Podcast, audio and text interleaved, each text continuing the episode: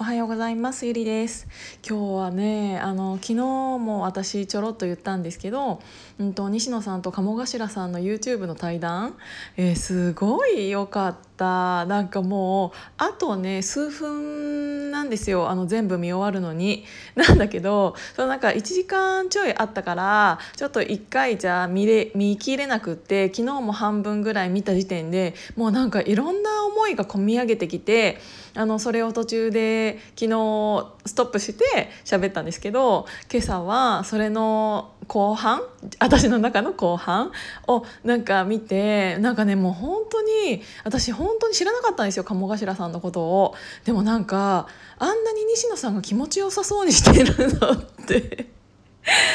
あなかなかなんて言うんだろう。やっぱりさあの会話を聞いてて心地いい人とそうじゃない人っているじゃないですか。なんかもうちょっと西野さんに喋らせてほしいなって思う人とかもいるしあこの人結構なんかいいこと言ってるけど一人で喋ってんなとかなんかあの客観から客観視しているとなんかそういうのがあってでもなんかあの人の喋りっていうのは何て言うんだろう。すごい自分の思いをバーンって伝えてそれに対して、えっと、西野さんの方が何か言おうとしたらそれを汲み取って黙る。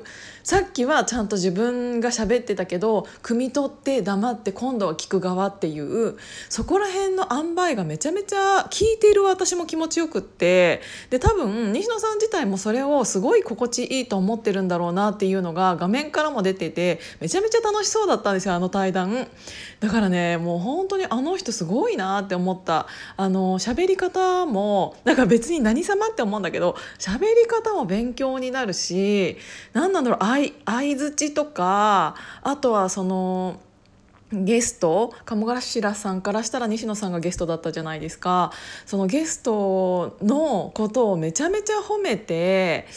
その褒め方がもう気持ち悪すぎて 気持ちよすぎて逆に気持ち悪すぎてもうこれって言葉のセックスを見させられてるんじゃないかって2人の言葉のセックスを見させられてるんじゃないかっていうぐらい2人ぐわーってなんかあの会話でなんか気持ちよさそうに会話してたからめっちゃいいなこれと思ってなんかね興奮して喋ってしまいました。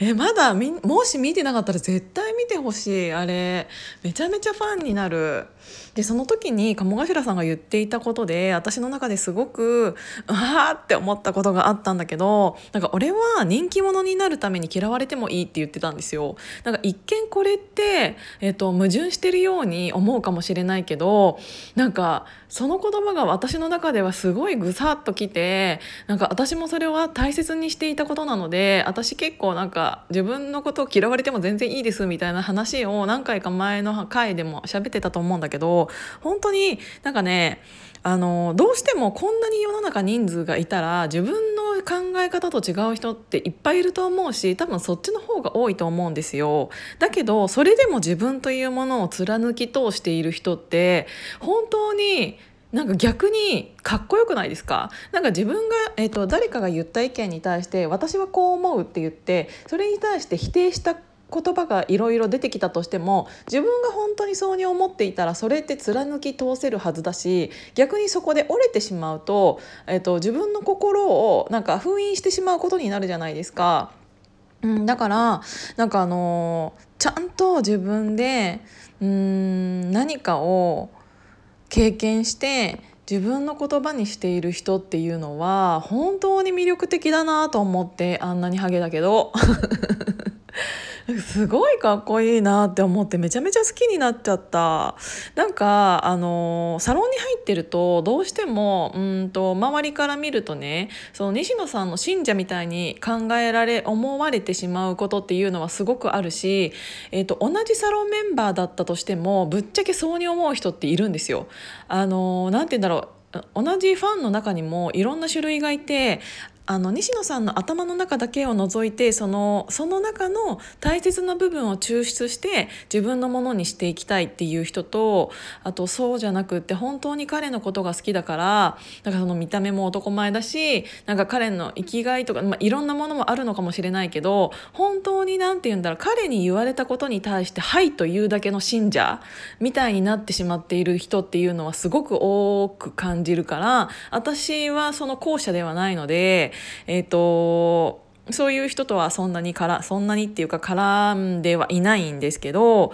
何て言うんだろうあの好きだったとしてもその人が言っている言葉ってその人なその人の中の正解じゃないですか。だから私だってなんか、えっと、西野さんが言っていることが100%合っているとも思わないし、えっと、今回は私の考えとは違かったな。でもこの人はこういう考え方なんだなっていうのをそれを普通に受け止めればいいだけだしもしかしたら1年後2年後とかに私がああの人の言ってることってこういうことだったんだっていうのを分かるのかもしれないし何十年経ってもやっぱりあれは違かったなって思うかもしれないしそれをなんかあの西野さんの言葉が絶対だみたいな感じで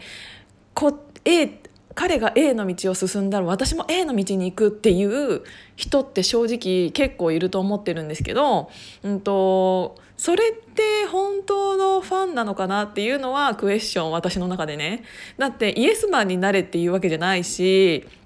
なんか彼がそのやり方で成功しているだけでそれを真似したところであなたは成功しますか？って言われたらそうじゃないと思うしそれを自分の中で噛み砕いて自分のやり方に落としていくっていうのもの方が何て言うんだろうあの絶対自分という人間の構成をえっとうん殺すことなく、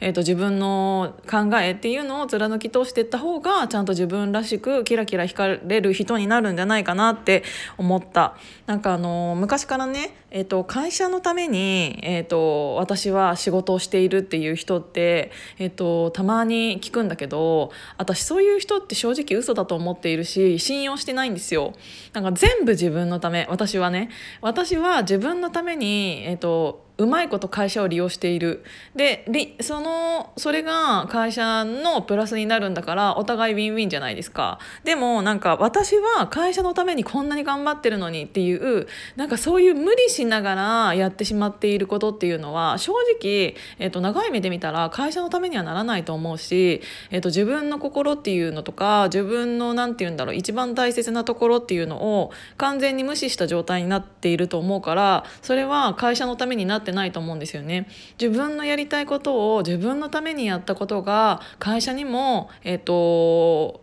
いいものであってだからこそその人がキラキラ輝いてだからこそその会社も一緒にキラキラ輝けてっていうのが一番理想的な関係だなって私は思っているのであの誰かが言ったことにイエスマンで答えているような人っていうのは全然魅力的じゃないなって思いました。でねなんかすごく目標になったことがあってその対談のな YouTube の対談の中で、えーと、鴨頭さんが一番最後の方になんかもう僕はあなたから、えーとこの対談がね、えーと、行われ、うん、やろうって思ったのってなんか実は下心があってプペルを応援してくださいあ応援させてくださいって言ってたの。でもう僕はあなたからいろんなものをもらすでにもらっているので恩返ししたいっていうのを言ってたら言ってたのを聞いたらなんかすごい涙が出てきちゃって今もなんか喋ってたらなんか自分が知らない自分がただただひたすら自分の人生を頑張っていてでそれを、うんと、見てくれている人が知らないうちに自分から何かをもうあなたに与えてもらいました。だから私はあなたに恩返しがしたいですなんてなんかすごもうすごいなと思ってなんか自分やっぱりなんかその自分のためにいろんなことをやってなんか苦戦してたりとか失敗してたりっていうのも全部かっこ悪いところまで全部見せてそういう人だからこそ応援したくなるんだろうしそういう失敗を見て周りも、うんと、僕も頑張ろうって思ったり、えっと、応援したいって思ったりなんかいろんなものを経験自分が経験したかのようになんかすでにもうあなたからいろんなものをもらってるんですって言われた日にはもう私死んでもいいなと。そんな言葉をもらったらもう死んでもいいって思っちゃうかもしれないぐらいすごく素敵な言葉だと思うしそれも全てえーと、本音なんだっていうのが、えーと、聞いててすごい分かったからなんかあなんかやっぱり自分っていうものを貫き通してなんか見えた先っていうのはこんな素晴らしいプレゼントをもらえるんだなっていうのを感じた YouTube でした。ということで興味ある方は見てみてください。じゃあね